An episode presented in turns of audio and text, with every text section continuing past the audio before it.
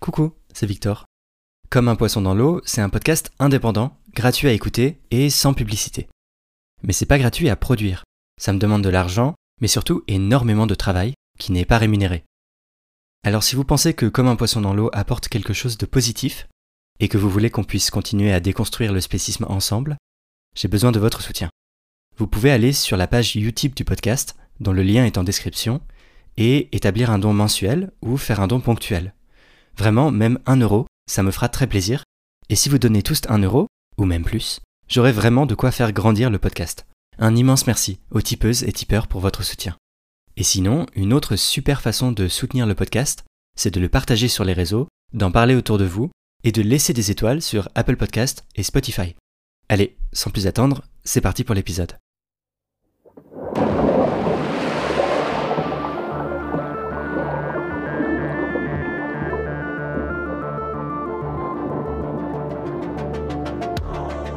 Salut, moi c'est Victor Durand-Lepeuche et vous écoutez un entretien de Comme un poisson dans l'eau, le podcast contre le spécisme.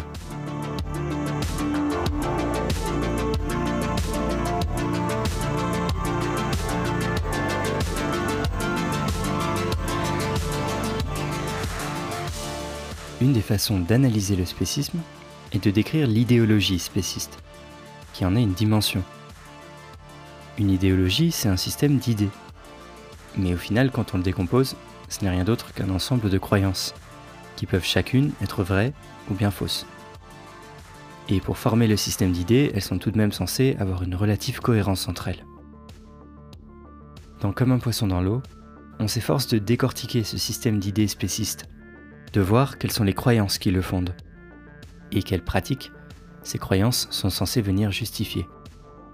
On a vu, dans les deux derniers épisodes, comment le langage véhicule implicitement, par les mots qu'on utilise, certaines idées.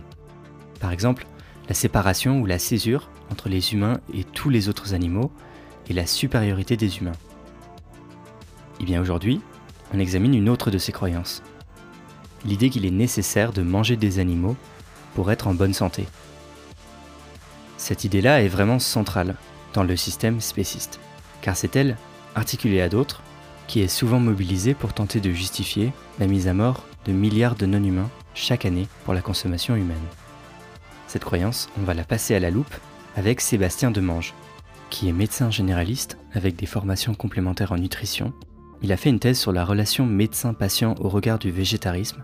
Il fait partie du conseil scientifique de l'ONAV, l'Observatoire national de l'alimentation végétale, dont on parlera dans l'épisode, et donne des cours dans le tout nouveau diplôme universitaire Alimentation végétarienne proposé par la faculté de médecine de Sorbonne Université.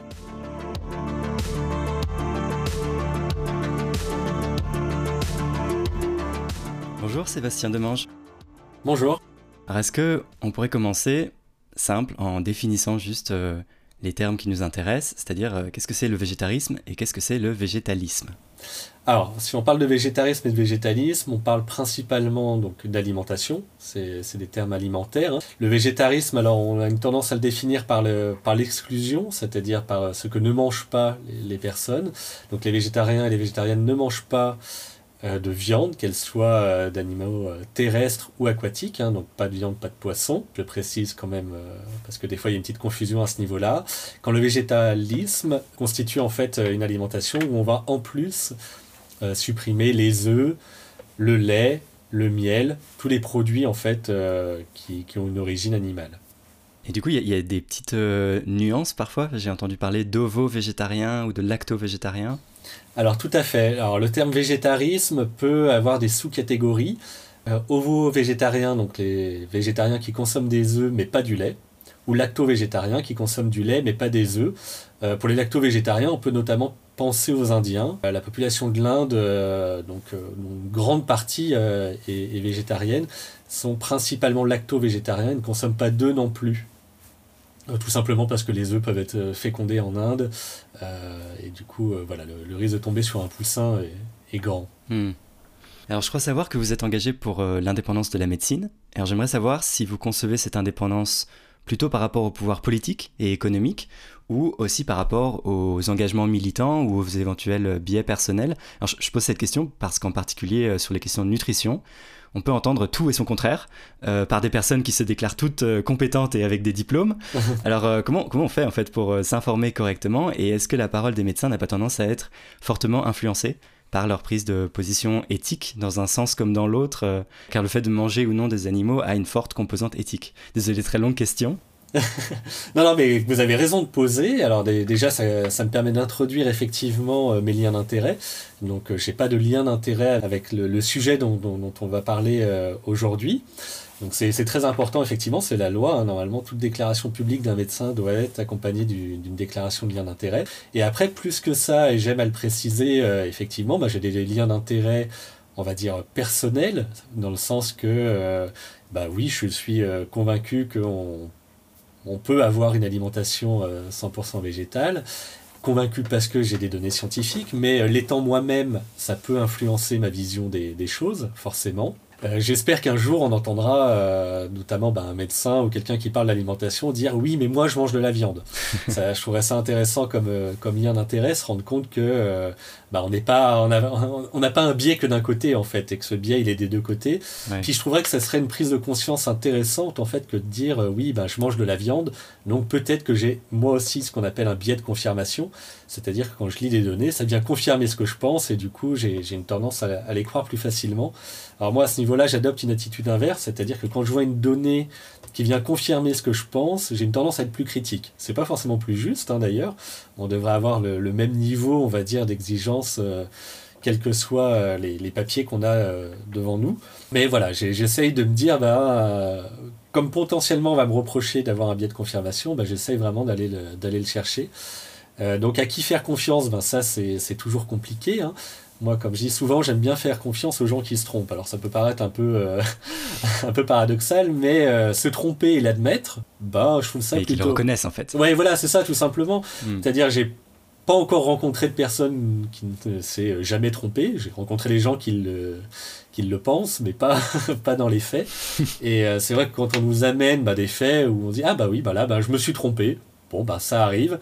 Je l'intègre dans, dans ma réflexion et on continue, ben, je trouve que c'est effectivement une démarche que je trouve intéressante. Alors après, effectivement, hein, une formation c'est bien.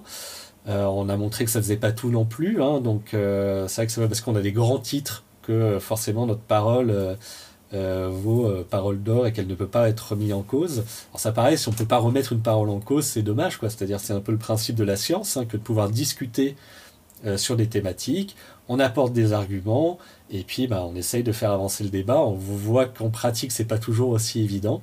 Mais, euh, mais voilà, je trouve que c'est un bon moyen de, de, se rendre compte un petit peu de, de la fiabilité qu'on peut prêter à la personne euh, en face de nous. Je sais pas si j'ai répondu à la longue question, mais. bah, si, si, justement, merci d'avoir euh, repris tous les, tous les éléments. bah, du coup, maintenant, je vais vous poser une question simple et courte par rapport à la précédente, mais qui est en fait la question centrale de l'épisode et vous avez commencé à répondre. Euh, est-ce qu'on peut être en bonne santé sans manger de produits animaux? Bah Là, c'est très clair, la réponse, elle est oui. Euh, si je devais faire une réponse courte, euh, après, comme on s'en rend souvent compte, les réponses courtes contiennent beaucoup de nuances, hein, c'est-à-dire on peut l'être, ce qui veut dire qu'on peut ne pas l'être aussi. Dans les fameux écrits notamment de l'Académie de diététique américaine, hein, une alimentation végétarienne et y compris végétalienne bien planifiée peut euh, amener une bonne santé, toute la question étant du bien planifié, mais ça comme toute alimentation, c'est-à-dire qu'il n'y a pas un aliment euh, qui euh, permettrait d'être sûr d'avoir son alimentation équilibrée. Donc c'est pas parce qu'on mange de la viande qu'on est sûr d'avoir une alimentation équilibrée. Voilà, il n'y a pas un aliment parfait, on, est, on nécessite pour notre bonne santé d'avoir une diversité alimentaire. Mais ça aussi bien dans une alimentation végétale. Aucune alimentation n'est par définition parfaite en, elle-même, c'est-à-dire on peut manger des frites tous les jours euh, cuites à l'huile euh, végétale, c'est 100% végétal, il n'y a pas de problème, mais non, ça sera pas bon pour la santé. Les Oreos sont véganes. Par exemple. Mais il faut pas manger que des Oreos. voilà. Alors après, on peut l'intégrer, hein, c'est-à-dire on peut manger des Oreos quand même. Hein, c'est pas, c'est pas défendu même d'un point de vue d'équilibre alimentaire.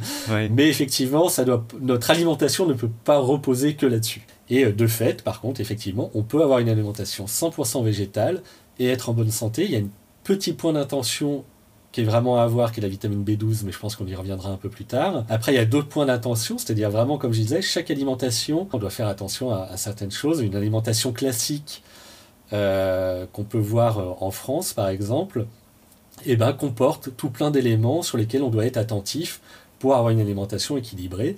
Alors pour le moment, les recommandations concernent principalement l'alimentation euh, très largement majoritaire, et ça se comprend. Il y a des recommandations aussi pour une alimentation 100% végétale. D'accord. Et est-ce que c'est aussi le cas à tous les âges de la vie? Donc y compris les très jeunes enfants par exemple, et pour les femmes enceintes Alors effectivement, on a alors de plus en plus de données faut, euh, sur, euh, sur les populations, que ce soit les enfants, les femmes enceintes et les, donc les très très jeunes enfants, hein, de la diversification alimentaire. Et euh, bah, ces données, ce qu'elles ce qu'elles nous montrent, c'est qu'effectivement, bah, on peut avoir une alimentation 100% végétale et avoir une croissance tout à fait normale, un développement psychomoteur tout à fait normal également. Alors j'ai vu que récemment il y a un, un rap, je sais pas quel statut ça a, mais une sorte de rapport euh, de l'OMS qui est sorti sur cette question-là. Tout à fait. Donc très très récemment, euh, parce que c'était courant janvier là, hein, en fait, la, parution date de quelques mois, mais euh, c'est toujours pareil entre la date de parution et le rendu public, il y a toujours du, délai. Hmm. Et en fait, donc l'OMS qui justement voyant les alimentations végétales, qui, c'est-à-dire les alimentations soit avec une diminution drastique des produits animaux, soit effectivement le végétarisme ou le végétalisme qu'on a défini un peu plus tôt dans l'émission, et voyant ben, euh, ces alimentations-là se développer, qui ont voulu faire un peu le point des données euh, de la science euh, là-dessus, et ben, ils se sont rendus compte qu'il ben, n'y a pas de souci, qu'on peut tout à fait, à tout âge de la vie, être végétalien. Il y a effectivement, comme je disais, des points d'attention, mais qu'on peut tout à fait vaincre et tout à fait remplir et tout à fait suivre sans que ça soit trop compliqué au quotidien parce que c'est vrai que ça, ça rentre aussi en ligne de compte. Il hein. faut que les choses soient relativement quand même faisables euh, et pratiques. Et alors, ce qui est intéressant, c'est qu'ils ont même euh, tablé en fait sur euh, une vision de la santé un peu plus large que la santé individuelle. Et de dire même qu'une bah, une alimentation 100% végétale, il y a des intérêts au niveau environnemental et très probablement aussi des intérêts au niveau économique parce que bah, les gens tombant moins malades, il y a moins de frais de santé, il y a voilà parce qu'il faut quand même considérer et ça l'OMS alerte depuis euh, des décennies maintenant sur une épidémie de maladie qui est ce qu'on appelle non transmissible, hein, c'est-à-dire il n'y a pas un agent viral comme on peut le voir actuellement avec le Covid par exemple, mais euh, qui est vraiment dû à notre mode de vie en Occident et euh, qui montre une montée des maladies cardiovasculaires en tête, du diabète de type 2 et de certains cancers. Et ça, très clairement, on a montré que une consommation importante de viande rentrait en ligne de compte et euh, que bah, on pouvait vraiment euh, combattre ces maladies-là en adoptant une alimentation soit plus végétale, soit complètement végétale. Donc c'est un rapport qui est assez court finalement, parce que de mémoire il fait 13-14 pages, mais qui est bien documenté avec des sources donc, sur lesquelles on peut discuter, hein, c'est toujours intéressant. Voilà, on parlait de confiance à un moment donné, un discours qui ne serait pas sourcé, il est intéressant en soi, mais à un moment donné, euh, si jamais il y a des choses qui nous étonnent, il eh ben, faut que la personne en face puisse fournir et dire, bah voilà, je dis ça parce qu'il y a ces papiers-là qui sont sortis. Hmm.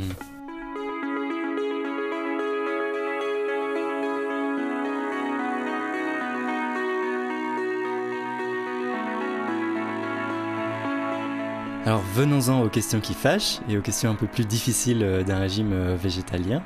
Les carences.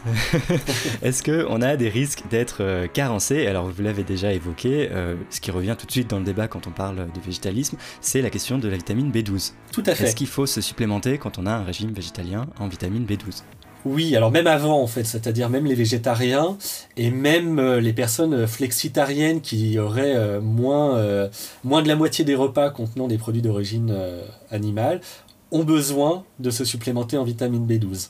Alors au départ plus, on va dire, euh, un principe un peu de précaution, mais dès le végétarisme, là on est sûr qu'il faut se complémenter. Ce qui est important de comprendre, c'est que euh, de un, c'est une complémentation qui est sûre, c'est-à-dire il n'y a pas de surdosage connu en tout cas, et on est monté assez haut dans les doses pour, euh, en être convaincu. Donc déjà, il n'y a pas de risque à se supplémenter, donc ça, ça nous permet d'être un peu plus libre et de dire non, mais dès qu'on diminue, on y va, quoi. Parce que le problème, c'est que c'est une carence qui peut mettre plus ou moins de temps à arriver. Donc on va pas forcément faire le lien de cause à effet, se dire tiens j'ai arrêté là par exemple, mais je déclenche des signes cliniques deux ans plus tard, trois ans plus tard. Quoi, voilà, on va pas forcément partir là-dessus tout de suite. Et en plus des signes qui sont qui peuvent être très variables et pas forcément spécifiques. Ça peut être des fourmillements dans la main, ça peut être des choses un petit peu comme ça. Mais surtout, le problème, c'est que euh, ces signes cliniques, ils sont pas forcément réversibles. C'est-à-dire qu'au moment où on reprend de la vitamine B12, bah, on ne peut pas garantir que ça va rentrer dans l'ordre. Donc quand on voit les problèmes que ça peut causer, que la solution finalement, elle n'est pas, pas risquée, et en plus qu'elle n'est pas très coûteuse, c'est-à-dire actuellement, une euh, complémentation en vitamine B12, ça peut revenir à 2 euros l'année. Donc ça apparaît pas non plus un investissement euh, très très compliqué, même si, euh, voilà, hein, j'entends, hein, ça coûte quand même un peu, mais bon, les produits d'origine animale ont tendance à coûter cher aussi, donc souvent on s'y retrouve quand même au niveau économique. Ça, pareil, on a des études hein, là-dessus pour montrer que ça, coûte quand même moins cher. Et du coup, vraiment, on insiste, oui, il faut se supplémenter en vitamine B12. voilà, pour au moins là-dedans. Après, il y a des points d'attention un peu particuliers. Et qui, par exemple, l'iode. Alors, euh, tout simplement parce que euh, dans une alimentation végétalienne, euh, l'iode, on peut en trouver que dans les algues, en quantité suffisante. parce que, par exemple, le sel, et en France en tout cas, beaucoup de sels sont supplémentés en iode pour éviter effectivement la carence qui était à un moment donné très fréquente dans la population. Donc même pour un régime omnivore, en fait, beaucoup de gens étaient déjà carencés en iode. C'est ça. Alors, euh, notamment, bah, c'est l'expression hein, qu'on utilise, hein, les crétins des Alpes. Le crétinisme, en fait, c'est une maladie qui est due euh, à une carence en iode. Et les populations qui vivaient dans les Alpes, donc loin de la mer, et qui n'avaient pas accès à des produits euh, de la mer, bah, développaient une hypothyroïdie. Et du coup, le crétinisme vient de là.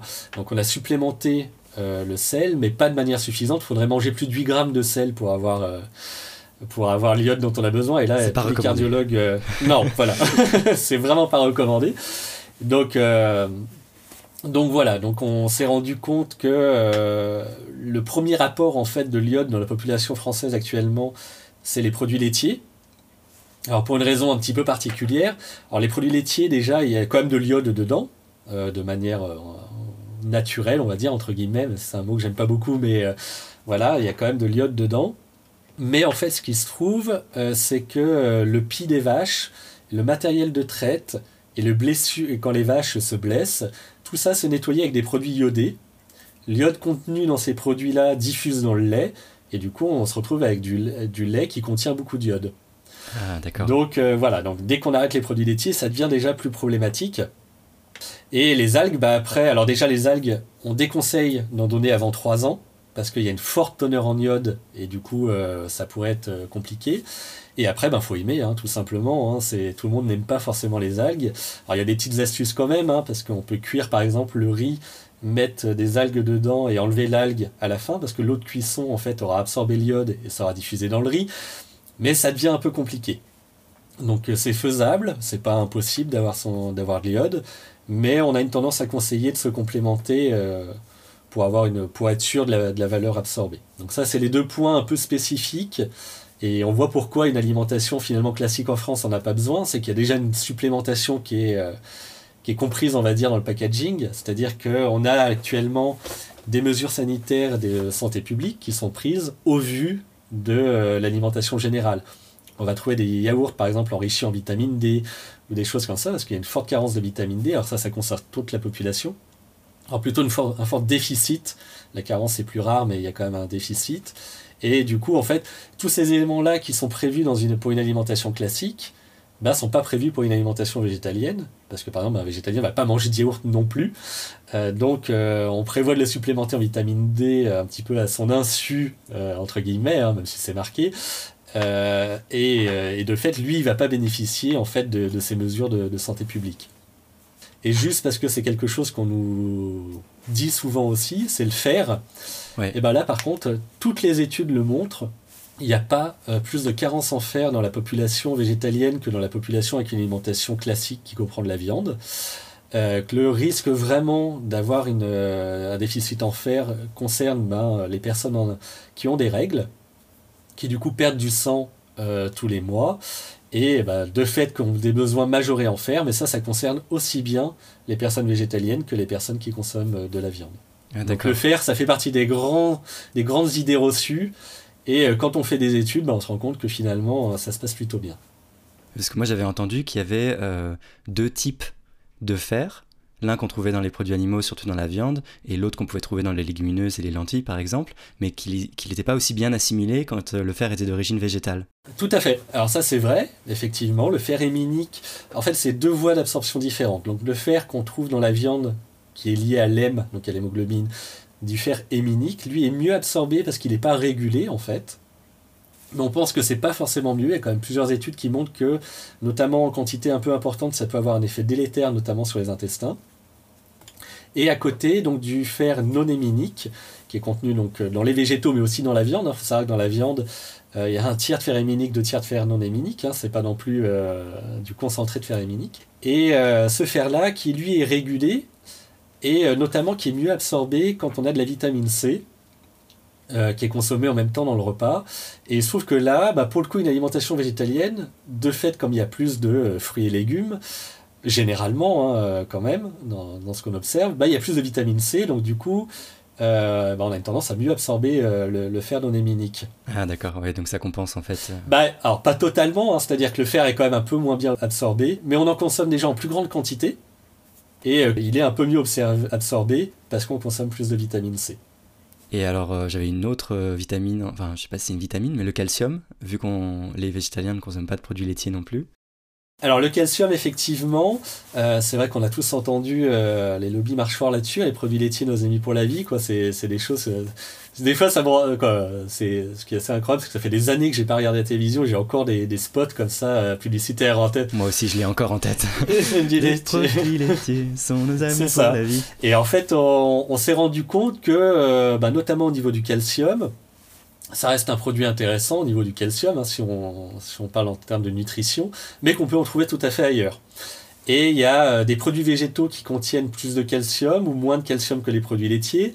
Calcium qui peut être moins bien absorbé que les produits laitiers ou mieux absorbé pour certains. Et du coup, on considère qu'en moyenne, le calcium végétal va être aussi bien absorbé que le calcium euh, contenu dans, le, dans les produits laitiers.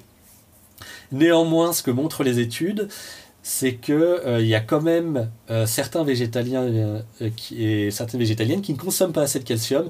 C'est-à-dire on a ce qu'on appelle un écart type important. C'est-à-dire que en moyenne, les végétaliens consomment suffisamment de calcium. Mais si on regarde dans le détail, il y a des gens qui en consomment beaucoup et d'autres qui en consomment moins. Donc effectivement, ce qui vaut quand même le coup, c'est par exemple si on consomme du lait au soja ou du lait aux amandes ou du lait d'avoine, c'est de le prendre enrichi en calcium. Quand ils sont enrichis en calcium, c'est avec une algue, le lithotame. Et il se trouve que ce calcium-là est aussi bien absorbé que le calcium des produits animaux. Et donc, euh, un verre de euh, lait d'avoine enrichi en calcium équivaut à un, verre de lait euh, de vache en calcium. Voilà, donc ça peut être intéressant. Faut pas être trop axé sur le calcium, mais quand on a le choix entre deux produits, je pense au lait notamment, bah prendre plutôt celui qui est enrichi, c'est quand même une bonne habitude à avoir. D'accord. alors, dernier élément que j'avais en tête, mais c'est souvent un de ceux qui est le plus, le plus souvent mis, mis en avant pour euh, parfois critiquer ou s'inquiéter d'un régime végétalien, hmm. c'est les protéines. Euh, est-ce que les végétaliens peuvent trouver des protéines dans les plantes? Heureusement, heureusement, heureusement. Oui, tout à fait. C'est vrai que c'est, comme je dis souvent, moi, ça, c'est un sujet au début où j'ai commencé à parler du végétarisme, du végétalisme. Genre, quoi, ma première conférence, j'en ai même pas parlé du tout tellement je trouvais que c'était un non-sujet en fait, euh, à force d'avoir lu des études dessus. Mais je me suis rendu compte qu'il y avait beaucoup beaucoup de questions euh, qui portaient autour des protéines, qu'il y avait beaucoup de désinformation autour des, des, protéines végétales, et que du coup c'était intéressant d'aller creuser le sujet, donc euh, donc c'est ce que j'ai fait, d'aller bien bien voir un peu ce qu'on pouvait en dire, et donc faut être très clair, non non on peut avoir alors déjà on n'a pas un, a un besoin en, en protéines mais lié en fait aux acides aminés que les protéines contiennent. C'est-à-dire les, protéines, c'est un enchaînement d'acides aminés, et dans les acides aminés, il y en a certains qu'on n'est pas capable de produire, et que notre alimentation doit, forcément apporter, ce qu'on appelle donc les euh, acides aminés indispensables ou essentiels en fonction des, des textes. Et euh, bah alors, qui sont contenus dans tous les végétaux, et on avait à un moment donné tendance à dire oui, mais euh, il y en a un peu moins. C'est vrai, Effectivement, il y en a moins. Alors, faut savoir un truc qui est assez intéressant avec la nutrition, c'est que euh, plus, ça ne veut pas forcément dire mieux. Euh, et, ce qu'on s'est rendu compte, c'est que d'en avoir moins, c'était peut-être même un avantage. Euh, il y a notamment des liens en fait entre l'excès de, protéines animales et le diabète de type 2 par exemple. On a montré des choses comme ça, donc c'est pas forcément plus mal. Mais surtout, ce qu'on a montré, c'est que on n'avait pas besoin d'avoir un apport unique. Alors déjà, c'est qu'un repas généralement, c'est pas composé que d'une seule composante. C'est-à-dire que regardez, euh, bah, par exemple, le riz, oui, enfin c'est rare qu'on mange quand même que du riz à un repas. Donc il faut voir ce qu'il y a autour et il y a toujours des apports un petit peu autour, et puis surtout qu'on a une réserve d'acides aminés circulants qui peut venir effectivement compenser si jamais il y avait un manque dans un aliment. Alors déjà, euh, s'il y avait légèrement moins, par exemple, dans le riz, il va avoir un peu moins de lysine, par exemple, et euh, dans les légumineuses, il va avoir un peu moins de méthionine, par exemple, ou quoi d'acides aminés soufrés. Et on se rend compte, voilà, que finalement, avec le pôle circulant, avec le fait qu'on mange pas un seul aliment, et au vu des quantités de protéines qu'on mange chaque jour, c'est-à-dire on a des besoins autour de 0,83 grammes par kilo de masse corporelle par jour de protéines, alors c'est un peu, euh, barbare comme ça à l'oreille, mais euh, au final, euh, même les végétaliens en France, on est plutôt autour de 1,2 grammes, donc on est bien au-dessus quand même des recommandations. Et ça fait que c'est vraiment pas un sujet d'inquiétude et euh, ça, quoi, voilà, c'est une donnée qui est complètement obsolète que de parler des, protéines complètes, par exemple, ou incomplètes. Il y a un, très bon papier là-dessus du professeur Mariotti, hein, qui est président du comité expert nutrition de l'ANSES, et qui montre bien que, euh, voilà, au vu de nos quantités de protéines consommées, à partir du moment, alors ce qui est quand même important à signaler, c'est d'avoir quand même une alimentation diversifiée. C'est-à-dire, encore une fois, pour revenir sur les frites, si on mangeait des frites tous les jours, il y a un moment donné, ça poserait des problèmes, mais pas que sur les protéines en fait. ça poserait des problèmes sur les protéines, mais pas que là. Et donc c'est important effectivement de, consommer régulièrement des légumineuses notamment, et puis ben, des céréales complètes, des noix, des fruits secs, mais euh, des protéines on en trouve quand même assez facilement.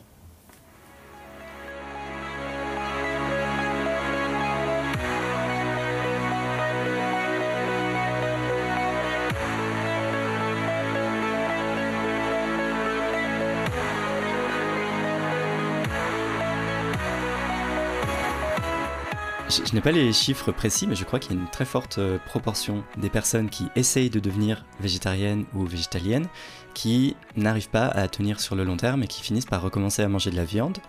Alors comment est-ce que vous expliquez cela et quels conseils est-ce que vous pourriez donner à quelqu'un ou quelqu'une qui essaye de changer son alimentation pour que ce soit pérenne? Alors il y a plusieurs choses, hein, effectivement. J'ai pas non plus les chiffres exacts en tête, et puis c'est compliqué à, d'avoir une donnée, on va dire, voilà, chiffrée là-dessus. Mais euh, on peut le constater. Alors déjà, il y a le premier point qui est euh, la pression sociale.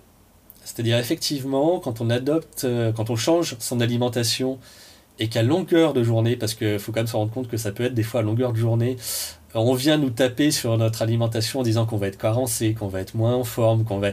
Bah, ça finit par être, par être pesant que encore une fois la société n'est pas forcément adaptée.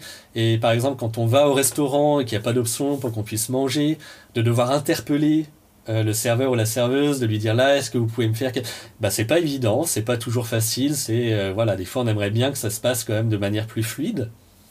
Donc il y a ces aimants là il y a au niveau médical également hein, c'est-à-dire que bah, moi c'était le sujet de ma thèse donc euh, ça je, je peux un peu plus en parler euh, qui est qu'effectivement, bah, quand on dit à son médecin qu'on est devenu végétarien ou végétalien et que euh, au moindre symptôme, il nous dit bah, vous avez qu'à manger de la viande, ça ira mieux. Et j'aimerais être caricatural, mais euh, malheureusement, je ne suis pas tant que ça. bah, c'est compliqué aussi, c'est-à-dire qu'on finit par se dire bah oui, effectivement, est-ce que le problème vient pas de là? Et en plus de ça, il nous dit ça et il nous donne pas les bons conseils.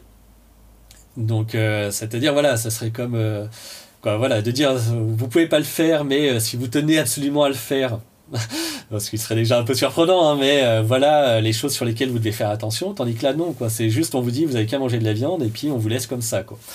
Donc après, bah, on va se renseigner un peu comme on peut. Internet est un outil formidable, mais on trouve des choses plus ou moins bonnes, et puis à qui se fier finalement, c'est assez compliqué. Alors les conseils que je pourrais donner, bah, c'est déjà effectivement, bah, comme je disais, quoi, se supplémenter en vitamine B12, ça c'est essentiel de le faire. De ne pas hésiter de se rapprocher effectivement euh, bah, d'associations ou d'organismes qui sont un peu euh, spécifiques dans ce domaine-là. et du coup, pour avoir des, bons conseils, de rejoindre effectivement des groupes, hein, c'est-à-dire de ne pas rester isolé là-dessus pour, pour essayer effectivement d'avoir les meilleurs conseils et de voir ce qui fonctionne et de se faire si besoin accompagner effectivement si on ne trouve pas, les bons éléments.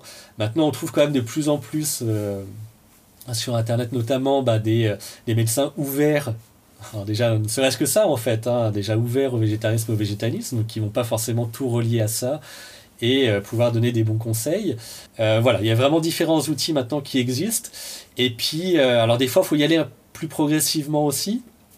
C'est-à-dire, le, conseil que j'ai donné, c'est pas se décourager, dans le sens que des fois, tout simplement, nos intestins qui ont été habitués à une alimentation pendant des fois des, des années, voire des décennies, peuvent mettre un peu de temps à, se remettre à fonctionner correctement après un changement d'alimentation. Et euh, ça peut demander, alors pour les plus chanceux d'entre nous, euh, à peine 24-48 heures. Il y a des gens, voilà, ils vont sentir un peu et puis pof, ça va rentrer dans l'ordre et ils vont même pas avoir senti qu'il y a quelque chose qui s'est passé. Et il y a des gens, ça peut mettre plusieurs mois à ce que le microbiote euh, s'habitue à la nouvelle alimentation. Donc des fois, malheureusement, euh, un des conseils, ça peut être d'y aller progressivement, ce qui n'est pas toujours évident, c'est-à-dire bah, notamment pour les personnes qui euh, veulent devenir végétaliennes pour la cause animale, par exemple. Je veux dire, quand on se rend compte de la souffrance qu'il peut avoir derrière notre alimentation et qu'on veut plus y participer, et que du coup, bah, de fait, ça a tendance à être abrupt.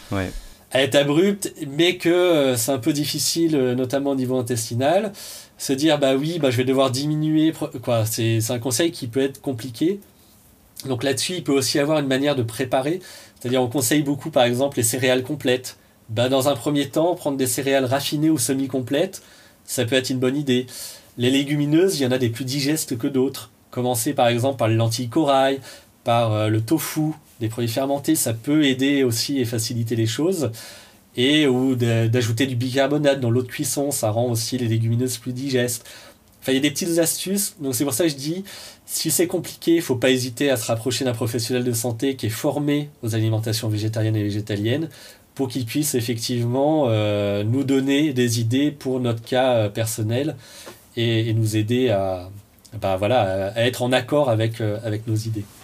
Justement, vous en avez abordé quelques-unes. Mais euh, je me demandais, au-delà de la question euh, vraiment des carences, est-ce qu'il n'y aurait pas des contre-indications pour certaines personnes ayant certaines euh, conditions médicales, une contre-indication à un régime exclusivement végétal? Donc je, vais en donner plusieurs et vous pouvez répondre pour, pour chacun. déjà, quand une personne a des troubles du comportement alimentaire, est-ce qu'il n'y a pas un risque à mettre des restrictions et donc s'interdire un certain nombre d'aliments, est-ce qu'il n'y a pas un risque de euh, raviver des comportements qui vont euh, faire s'empirer en fait le, trouble du comportement alimentaire? Alors c'est effectivement euh, l'une des raisons sur laquelle il faut, faut, être prudent. Les personnes avec des, des, troubles du comportement alimentaire, de un, ça ne peut pas être, quoi, ce n'est pas forcément aussi simple, c'est-à-dire qu'elles ne choisissent pas forcément l'impulsion qu'elles vont avoir envers une nourriture. La sphère de l'alimentation peut être déjà compliquée c'est là où j'aime bien rappeler aussi, euh, comment dire, euh, la définition du, véganisme, hein, qui est de faire aussi bien qu'on peut, pour résumer un petit peu, et euh, du coup de ne pas se retrouver dans un sentiment de culpabilité, parce que là-dessus, on n'y arrive pas. on, peut des fois lire là-dessus un peu sur les réseaux sociaux, notamment, qui sont pas toujours très tendres. voilà, on ne connaît pas les difficultés qu'a une personne. Euh, on ne peut pas se permettre de les juger déjà pour euh, continuer aussi. Et donc la personne là, bah, elle fait peut-être aussi bien qu'elle peut. Et c'est déjà beaucoup qu'elle est quoi. C'est déjà probablement une souffrance pour elle de ne pas arriver à, faire plus. Donc c'est pas utile d'en rajouter. Et, euh, c'est pas à nous voilà de, déterminer euh, ce qui est ce qui est possible ou pas pour une personne. je pense qu'une personne qui, qui fait déjà la démarche, bah, après derrière elle va elle va faire comme elle comme elle peut à ce niveau-là mais euh, ça peut être effectivement une condition euh, médicale pouvant rendre compliqué euh, un changement alimentaire. Et donc, voilà, encore une fois, on n'a pas, pas à juger là-dessus. quoi. Une autre chose que j'avais en tête, peut-être qu'on peut faire un petit point euh, soja, si vous êtes d'accord. Mhm, euh, on peut. parce que j'ai entendu très souvent euh, dans mon entourage l'idée que par exemple le soja était pas recommandé, alors soit pour les hommes ou alors pour les femmes ménopausées. En fait, qu'il y avait un risque de perturbation hormonale du fait d'une haute consommation en soja. Est-ce que c'est vrai? Non, ça c'est la réponse courte. la réponse un peu plus longue. alors le soja, effectivement, il y a eu notamment en France un rapport de 2005 donc voilà, qui commence à dater quand même, quand même un peu, où il était fait état de finalement un manque de connaissances et avec un effet possible, alors qui a été observé chez des animaux plus petits ou différents, notamment les rats ont beaucoup été utilisés pour, pour les études de l'effet du soja. Or, on a montré euh, que euh, qu'on réagissait pas pareil et que en, gros on n'est pas des rats de 70-80 kilos quoi. Euh, il y a plein de choses au niveau physiologique qui sont différents et du coup qu'on ne peut pas à partir d'études sur le rat prédire ce qui va se passer chez l'homme. Et, la femme, on peut pas faire un parallèle aussi aussi simple. Depuis, on a, donc ce rapport a mis beaucoup de voilà de prudence, hein, de dire on sait pas donc on fait pas, hein, c'est un peu voilà, et on attend d'avoir d'autres études. Sauf que depuis 17 euh, ans, il s'est passé beaucoup de choses. Et que depuis, on a eu beaucoup d'études, euh, beaucoup, beaucoup, beaucoup même. Euh, alors, sur l'alimentation, c'est toujours un peu compliqué hein, d'identifier un seul facteur qui soit modifié. Enfin, c'est c'est difficile de faire du double aveugle, par exemple, sur l'alimentation aussi, hein, parce que bah, on voit ce qu'on mange quand même. Donc, c'est des études qui nécessitent du temps aussi pour avoir un impact. Mais euh, comment est-ce qu'on est arrivé à voir C'est qu'il n'y avait pas d'inquiétude particulière à avoir. Alors là, pareil, jusqu'à 4 euh, portions de soja par jour. Pourquoi je dis jusqu'à? Parce que les études ne sont pas allées au-delà, en fait. Ah, Tout simplement parce que euh, ce que donnent les études, c'est de dire bah, déjà 4, ça fait beaucoup.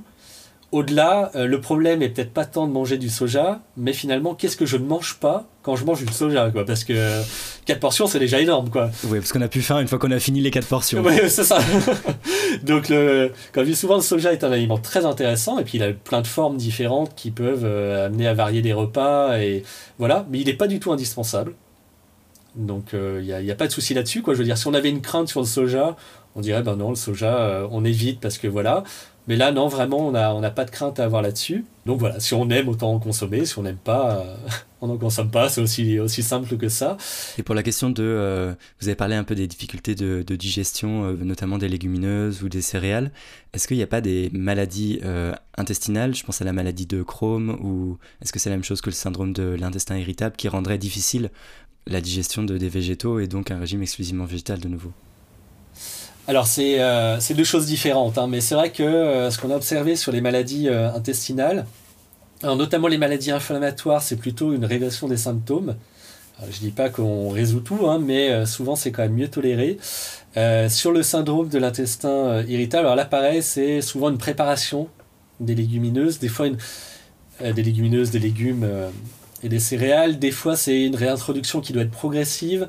Enfin, dès qu'il y a un petit peu quelque chose, on va dire, une pathologie sous-jacente, ça peut être intéressant d'avoir un suivi. Justement, ça peut, faire partie des cas un peu particuliers, ou d'avoir un professionnel qui va nous orienter, qui va nous donner un rythme un petit peu, qui va nous accompagner. Ben, ça peut être intéressant, effectivement, pour... Euh, encore une fois, c'est vrai que ça peut être un changement important pour, euh, pour les intestins, et euh, des fois, il ben, faut, faut, que ça s'accompagne un petit peu, quoi. Hmm.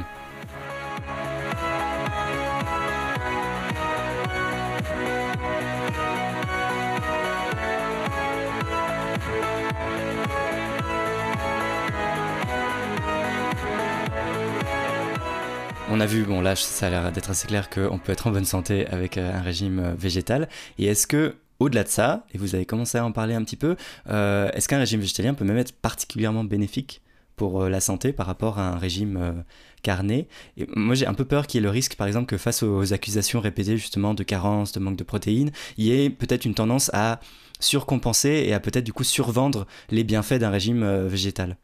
Alors c'est là où il faut toujours être effectivement prudent. Comme je dis souvent, euh, ça ne va pas résoudre tous les problèmes de, santé. Ce qu'on peut dire, euh, et les études pour ça c'est intéressant, mais ça montre aussi des limites, euh, parce qu'en fait finalement dans les études on étudie quoi? Des moyennes.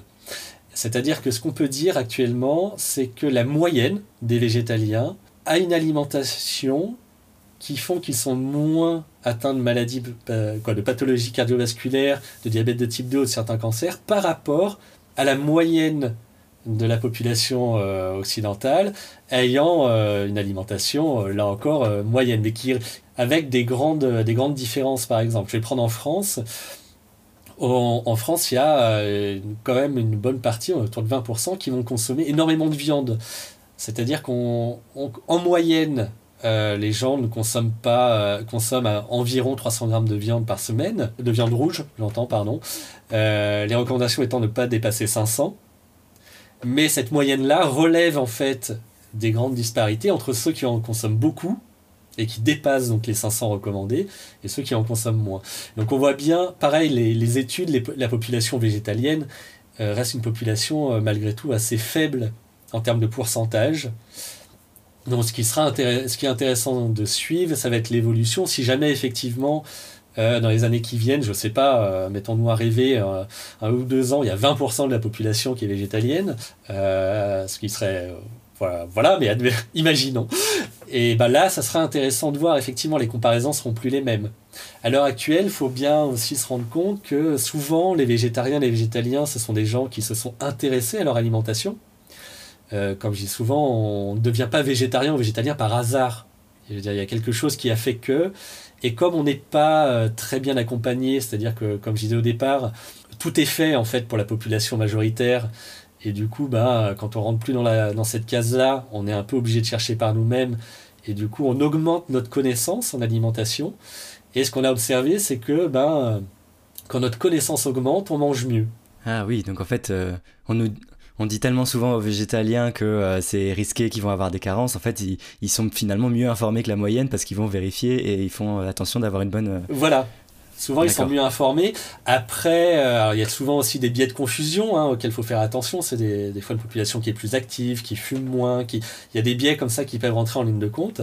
Toujours est-il qu'il y a quand même deux grands messages qui émergent. La première, c'est qu'une diminution drastique de notre consommation de viande est accompagnée d'une amélioration sur la santé. Ça, c'est sûr. C'est-à-dire qu'en diminuant, on va avoir moins de risques cardiovasculaires, moins de risques de diabète, et sur certains cancers aussi et qu'on peut arrêter totalement tous les produits animaux, être en bonne santé et être en meilleure santé que la moyenne des gens qui ont une alimentation euh, classique. Donc euh, voilà. Donc, mais globalement, oui, on peut avoir un effet bénéfique sur la santé, qui est peut-être surestimé à l'heure actuelle, parce que, encore une fois, il y a, des biais qui viennent se mettre au milieu. Mais en tout cas, euh, voilà, il n'y a rien qui indique qu'on est, la santé sera moins bonne.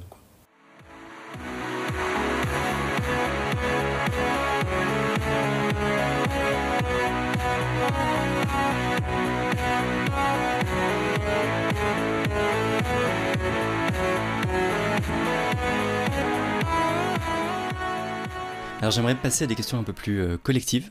Euh, et notamment, bah, une des sources importantes euh, d'information pour être informé correctement sur les questions de nutrition, c'est, vous l'avez dit en général, de s'adresser à notre médecin traitant et plus largement à l'institution médicale.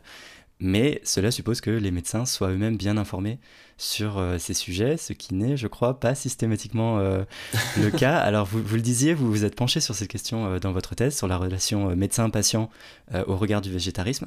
Est-ce que vous pouvez parler un peu plus de ce que vous avez pu observer dans votre travail de, de recherche? Oui, oui, oui. Alors effectivement, alors faut savoir que alors on est formé à la nutrition, mais finalement le volume horaire est pas très très important et euh, principalement en plus à bah voilà, quel conseil donner à un diabétique, quel conseil donner à un hypertendu, enfin qui va être un petit peu ciblé euh, finalement en fonction des pathologies. Et euh, bah, les conseils pour les végétariens et les végétaliens, c'est très résumé. Hein. Les végétariens, moi le cours que j'avais eu en gros, c'était carencé en fer et voilà. Et les végétaliens, bah, ça n'existe pas parce qu'ils sont tous morts. Caricature là encore une fois un peu, mais c'est un peu l'idée quand même qui était véhiculée dans mes cours. Et malheureusement, euh, après en avoir discuté avec beaucoup de confrères et de consoeurs, je ne suis pas le seul à avoir reçu ce type d'informations. Euh, donc euh, voilà, on voit qu'il y a quand même effectivement une carence d'information des médecins sur, le, sur les populations végétariennes et végétaliennes. Donc moi, mon travail de thèse, il y a, voilà, il y avait environ 1500 personnes et que j'ai interrogé à savoir comment ça se passait avec leur médecin traitant. Et bien il y en a déjà toute une partie, c'est-à-dire un tiers qui ne le disait pas leur médecin traitant parce que quand il l'avait abordé, il l'avait déjà abordé dans le passé, ça s'était mal passé. Donc il voulait pas renouveler la mauvaise expérience. Hmm, de dire qu'il ou elle était végétarien ou végétalien, c'est ça? C'est ça, ouais. Qui, ne hmm. parlait pas de leur alimentation du tout. Je me suis intéressé à ceux qui le disaient et à la réaction qu'ils ont perçue en face. Et ben là encore, il y a environ un tiers qui ont perçu euh, soit une mauvaise réaction en face, soit le conseil de manger de la viande. Donc euh, c'est quand même euh, assez important. Et surtout, ça c'est accompagné quand même, il faut bien s'en rendre compte, d'une rupture dans la relation thérapeutique. C'est-à-dire qu'après, ben, c'est des gens qui vont hésiter à parler de leurs symptômes, parce qu'ils ont peur que leur médecin leur dise maintenant, ben, vous avez qu'à manger de la viande et ça ira mieux. Euh, ou euh, ben, voilà, qui vont arrêter leur traitement, ou qui vont. Euh, en gros, on voit bien que la relation est quand même complètement faussée et n'est plus, n'est plus satisfaisante pour permettre d'être bien accompagné. Donc, ça, c'est vrai que c'est quand même un phénomène qui est qui est assez, assez important, qui a été réétudié depuis et qui continue. Quoi. Voilà, on continue de noter qu'il y a quand même une, voilà, un accompagnement qui n'est pas, qui est pas là, une acceptation, on va dire, de, de ces alimentations qui, qui peinent effectivement à percer dans les milieux médicaux. Et donc vous avez participé au développement d'un outil qui permettrait de mieux informer les médecins sur cette question, c'est ça? Alors, alors j'y ai participé en étant effectivement euh, interrogé par rapport à la thèse. Donc c'est le docteur euh, Paco Magino qui a fait un outil qui est, qui est vraiment remarquable, donc qui est vgclick.com, qui est à la fois accessible pour les praticiens, praticiennes et les patients, les patientes, quoi, pour, le, pour tout le monde. Donc avec plusieurs niveaux de lecture par moment, qui est toujours sourcé. Euh, nous, en fait, euh, au sein de l'ONAV, on, s'occupe de s'assurer que le contenu euh, soit aussi proche que possible des, des, recommandations et de la littérature scientifique, et de permettre effectivement assez rapidement à un médecin, par exemple, qui ne saurait pas quoi répondre à une question qui serait posée par un patient, une patiente végétarienne ou végétalienne, bah voilà, en quelques clics, bah, il a la réponse. Et il peut donner une réponse adaptée. Mmh. Et pareil, si quelqu'un se dit, euh, bah, tiens, euh, est-ce que j'ai besoin de euh, vitamine B12 par exemple, ou quelle quantité, ou qu'est-ce que je peux prendre, et ben hop, il peut avoir des informations qui sont fiables et de manière assez rapide. D'accord. Et alors, en remontant encore d'un échelon, les médecins eux-mêmes, leur information dépend beaucoup des recommandations d'institutions publiques comme l'ANSES, l'agence qui s'occupe de la sécurité sanitaire de l'alimentation. Et l'ANSES publie régulièrement ce qu'on appelle le Programme national nutrition santé, le PNNS. Est-ce que vous pouvez expliquer euh, ce que c'est et comment euh, ce, PNNS est produit? Oui, oui, oui. Alors le, PNNS, effectivement, c'est ce qui va euh, après devenir mangerbouger.fr, hein, c'est-à-dire les, grandes lignes de recommandation pour, pour le tout public et en fait qui est établi alors en fonction en fait des recommandations de santé qui sont prises des fois au niveau des agences européennes et en fonction en fait des études alimentaires. C'est-à-dire qu'il y a des grandes études alimentaires qui ont lieu en France tous les 7 ans, euh, qui sont les études INCA. Là, on a des INCA 3, INCA 4 devraient bientôt, bientôt démarrer. Et en fait, où il y a un recueil de données sur la population française pour euh, essayer de voir sur quoi on doit insister en termes de messages de santé publique, comme actuellement, bah, par exemple, de favoriser les fibres. Hein. Donc si on prend le PNNS euh, actuel, il est de dire bah, qu'il faut augmenter les légumineuses, augmenter les céréales complètes, euh, augmenter les fruits et légumes, diminuer la viande. Euh, voilà, ça c'est des messages pour la population générale et qui tiennent bah, beaucoup compte effectivement des habitudes alimentaires. À un point par exemple que j'avais discuté avec les personnes de l'ANSES qui faisaient, qui faisaient ces recommandations, on, on peut prendre l'exemple de la charcuterie. La charcuterie au niveau nutritionnel, ça n'apporte rien. Il n'y a, aucun intérêt nutritionnel à manger de la charcuterie. Il n'empêche qu'on en consomme en France. Et donc du coup, bah, pour euh, pour pas dire bah faut pas en manger, ce qui serait un peu brutal et, euh, et difficilement applicable, eh ben on donne euh, oui bah faut pas dépasser 150 grammes par semaine. Ça qui sont des recommandations OMS aussi hein, pour des risques notamment du cancer du côlon. Voilà donc ce qui est intéressant de constater, c'est que ces recommandations là sont vraiment basées sur les habitudes alimentaires. Mmh, parce qu'une recommandation idéale, ce serait de ne pas manger de charcuterie en fait pour la santé. Voilà. Mmh. Concrètement, oui. et, du coup, est-ce que c'est une, une, une, sorte de revue de la littérature qui est euh, plus ou moins fidèle quand même Ou est-ce qu'il y a des, des, biais? Et je pense notamment à la question euh, des lobbies. Quand on préparait l'épisode, vous aviez évoqué euh, la question de, du cas de, du programme, de, de l'équivalent en fait au Canada qui avait été fait, mais sans les lobbies. Et ça avait drastiquement changé les résultats de, des recommandations. Alors tout à fait. Alors ça, c'est effectivement, il y, a, un gros travail sur les lobbies. Hein. On a vu euh, un gros travail qui a été fait là, notamment par Greenpeace hein, récemment, hein, sur les lobbies de la viande. Euh, on, ne se rend pas compte, mais c'est des, des, lobbies qui sont assez euh, puissants et qui sont surtout intégrés en fait dans le paysage euh, des recommandations françaises. Pour, pour donner un exemple bête, j'ai participé à certaines, certaines tables rondes autour de recommandations, et notamment par exemple sur les cantines scolaires au moment où a été introduit le, le menu végétarien obligatoire, suite à la loi Egalim, et ben pour réfléchir au menu végétarien autour de la table, il y avait par exemple une diététicienne salariée d'Interbev, donc de l'intersyndical bovin et viande. Donc voilà quoi. Le principal lobby de la viande en fait, ouais. Oui, voilà, c'est ça. Et d'avoir autour de la table euh, quelqu'un euh, dont les intérêts privés, euh, c'est la viande, qu'elle est en train de discuter d'un menu végétarien, donc qui par définition est sans viande, bah, ça pose quand même question de, l'intérêt de, sa présence.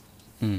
Il y a une étude anglaise qui avait été faite il y a, quelques années, hein, qui, qui, doit avoir 3-4 ans maintenant, et qui montrait l'impact des industriels du produit laitier sur l'Assemblée nationale en France. Et dans leur étude, c'était une période où il n'y avait pas d'élection, il n'y avait pas d'élection, pas de loi de voter, enfin rien de déterminant sur les produits laitiers. Et ils ont relevé 170 interventions euh, des industriels des produits laitiers auprès de l'Assemblée nationale. Voilà, donc c'est vrai que ça pose question. Et l'exemple que vous donniez est effectivement, je trouve, assez parlant. Le Canada, en 2019, a refait son guide alimentaire. Eux, ils ont pris le parti courageux, et je pense qu'il faut le dire parce qu'ils ont été beaucoup critiqués par ça, par les industriels, de euh, faire leur guide en ne tenant pas compte des études financées par l'industrie. Et euh, alors qu'avant, ils recommandaient 4 produits laitiers par jour, là, il n'y a plus de recommandations sur les produits laitiers, et il n'y a même plus de groupe à part produits laitiers. Et, euh, et, les produits laitiers ont intégré les produits riches en protéines, mais loin derrière les légumineuses qui sont beaucoup mises en avant et ensuite la viande et compagnie. Donc on voit effectivement que euh, l'impact de considérer les études financées par les industriels ou non peut donner sur les recommandations. Il faut savoir qu'à l'heure actuelle en France, par exemple, euh, la loi oblige encore à un produit laitier, par exemple, dans les cantines scolaires. C'est quelque chose qui est encore discuté, voilà, mais on se rend compte qu'on n'est pas, voilà, on n'est pas encore au stade du Canada. Euh, et qu'il y a encore du, travail et que alors maintenant on voit quand même apparaître de plus en plus dans les recommandations que ça soit de l'ANSES ou du Haut Conseil à Santé publique et pour les enfants par exemple qui ne voudraient pas euh, consommer de produits laitiers ou qui donnent pas le goût tout simplement eh ben on peut trouver du calcium dans tel et tel produit donc on hmm. sent qu'il y a quand même quelque chose qui est en train de se passer mais euh, voilà ça reste encore assez, assez fragile et, et c'est vrai que ça c'est une vraie difficulté aussi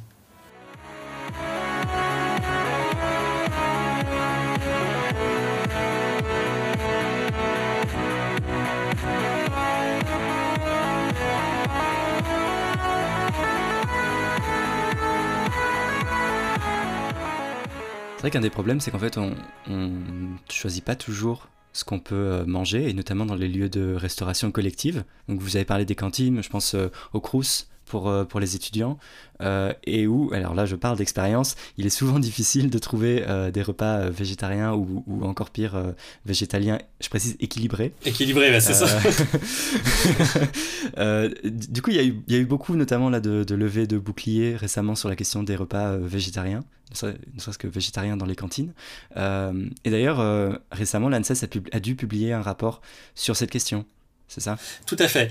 En fait, la question qui était posée à l'ANSES, c'était de savoir est-ce qu'il fallait limiter le nombre de repas végétariens euh, dans les cantines scolaires. En fait, parce qu'actuellement est beaucoup discuté, euh, notamment suite euh, à la loi climat, en fait, hein, qui proposait de, de mettre une alternative végétarienne de partout, et notamment dans les cantines scolaires. Et la crainte, effectivement, est toujours celle-là, c'est est-ce que ça peut être un repas équilibré? C'est pour dire, voilà, on chemine doucement, on va dire, on y vient. Et effectivement, l'ANSES euh, a répondu très clairement en disant euh, de l'équilibre des macros et des micronutriments, on peut tout à fait, euh, il n'y a pas lieu de limiter en fait le nombre de repas végétariens dans les cantines scolaires. On peut tout à fait en proposer tous les jours. C'est pas un souci, ça peut être de repas vraiment équilibrés. Super. Donc c'est effectivement très important. Vous voyez, non, non, on avance vraiment petit à petit. Là, on parlait des recommandations, effectivement, du problème qu'on a un petit peu pour les médecins, qu'il n'y a pas de recommandations officielles en France sur euh, les alimentations végétariennes et végétaliennes.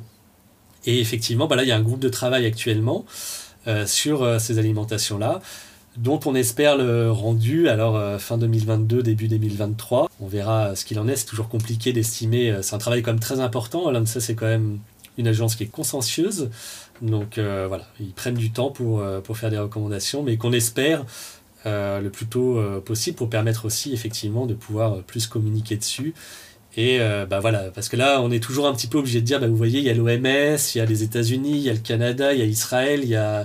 Enfin, voilà, on fait un peu le tour des, des pays. Et à un moment, on aimerait bien pouvoir dire, vous voyez, en France, euh, voilà quoi. Hmm. Ce qu'on peut dire, et, ce qu'on peut faire, et ça sera quand même, euh, à mon avis, en tout cas, une, phase importante par rapport à ces alimentations.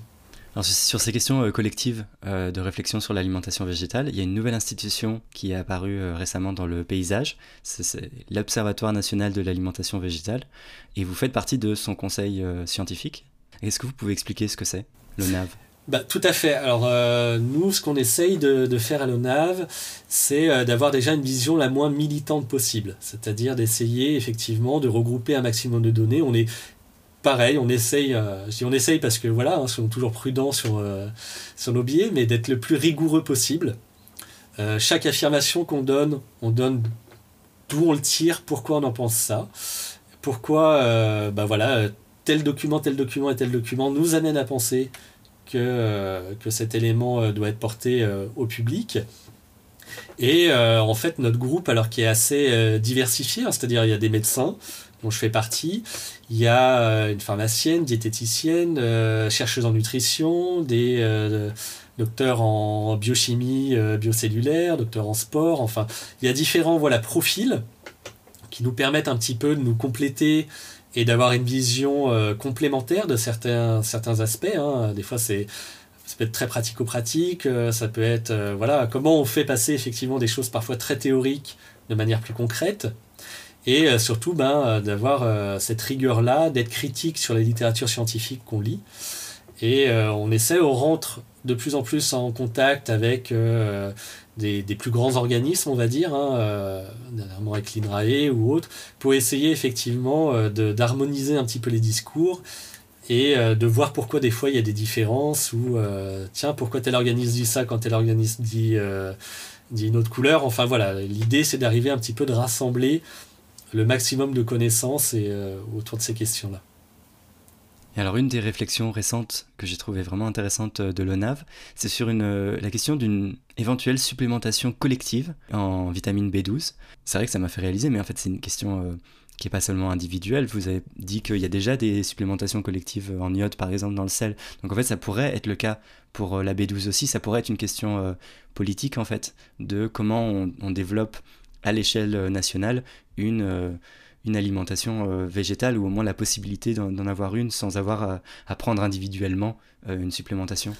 Ben, En effet, il y a plusieurs, plusieurs choses à regarder là-dedans. Alors déjà, la première, c'est qu'il y a quand même beaucoup de, de, scénarios en termes alimentaires, parce que l'impact de notre alimentation sur l'environnement notamment est très important. Et de fait, beaucoup de scénarios qui nous disent de diminuer de manière drastique notre consommation, principalement de viande rouge et de produits laitiers. Euh, qui sont les deux grands vecteurs quand même de vitamine B12.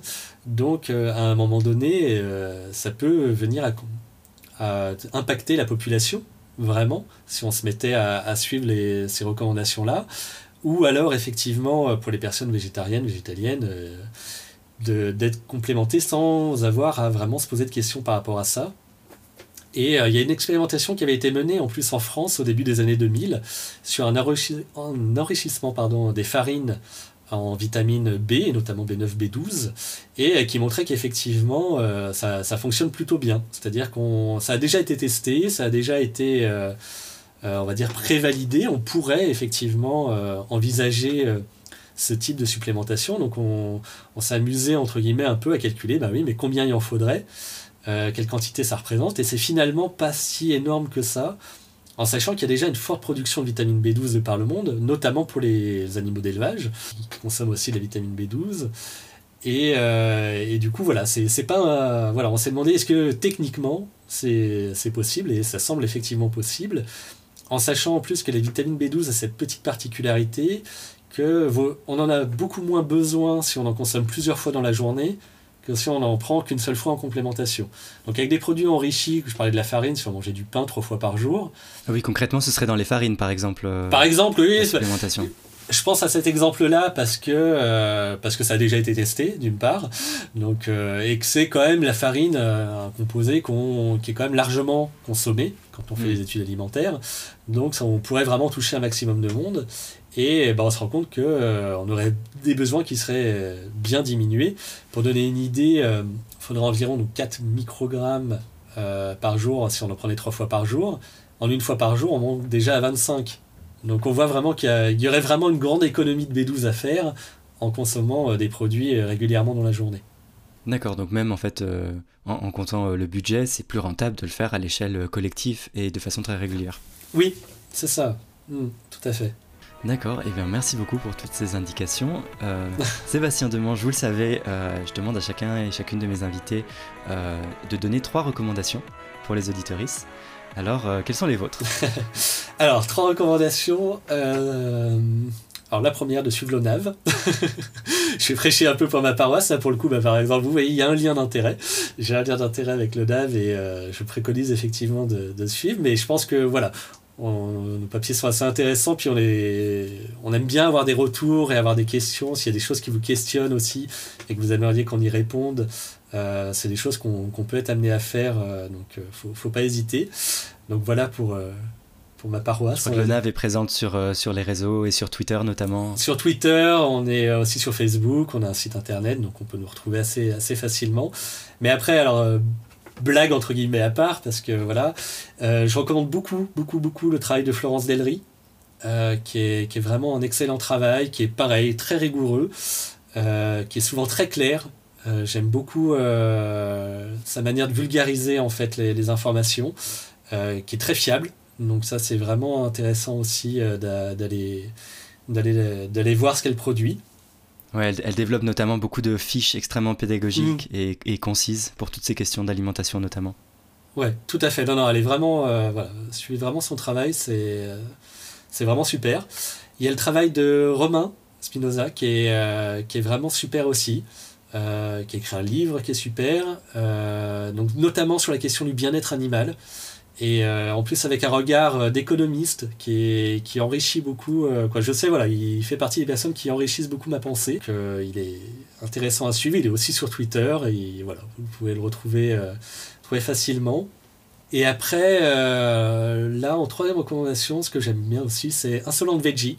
Euh, pourquoi? Parce qu'elle nous permet de rire de sujets qui sont au final pas toujours très drôles. Euh, parce que effectivement l'exploitation animale, quand on la regarde euh, droit dans les yeux, c'est pas c'est pas très drôle, mais elle permet de reprendre un peu bah, tout ce qu'on a tous vécu et entendu. De, de, manière un peu, un peu humoristique. Et, on, dit souvent qu'il y, a, qu'il y a un paradigme un petit peu dans, dans, dans, le monde dans le monde vegan, c'est-à-dire que s'il y a un sujet qui, qui, est abordé, il y a forcément une BD de Vincent Veggie qui en parle, et il y a forcément une fiche de Florence Delry qui en parle aussi. et c'est vrai que souvent c'est assez vrai. Donc euh, voilà, les, les, trois recommandations à Florence, Romain et, euh, Veggie, vraiment, n'hésitez pas à, les suivre. C'est euh, voilà, je trouve que ça fait vraiment partie des choses qui, qui sont importantes. Oui, allez, allez voir tout ça. Euh, merci beaucoup, merci encore euh, Sébastien Demange d'être venu dans le podcast. Bah merci à vous. Merci à vous.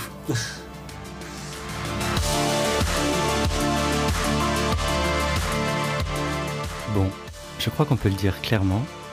L'idée qu'on ne peut pas être en bonne santé sans manger d'animaux ou de produits d'origine animale est tout simplement fausse. Il n'y a donc aucune nécessité pour les humains de consommer des produits issus de l'exploitation d'autres animaux. La semaine prochaine, on replace cette croyance-là de la nécessité dans un système de croyance plus large qu'on appelle le carnisme. Vous verrez, c'est hyper intéressant. Du coup, à lundi prochain. Bisous.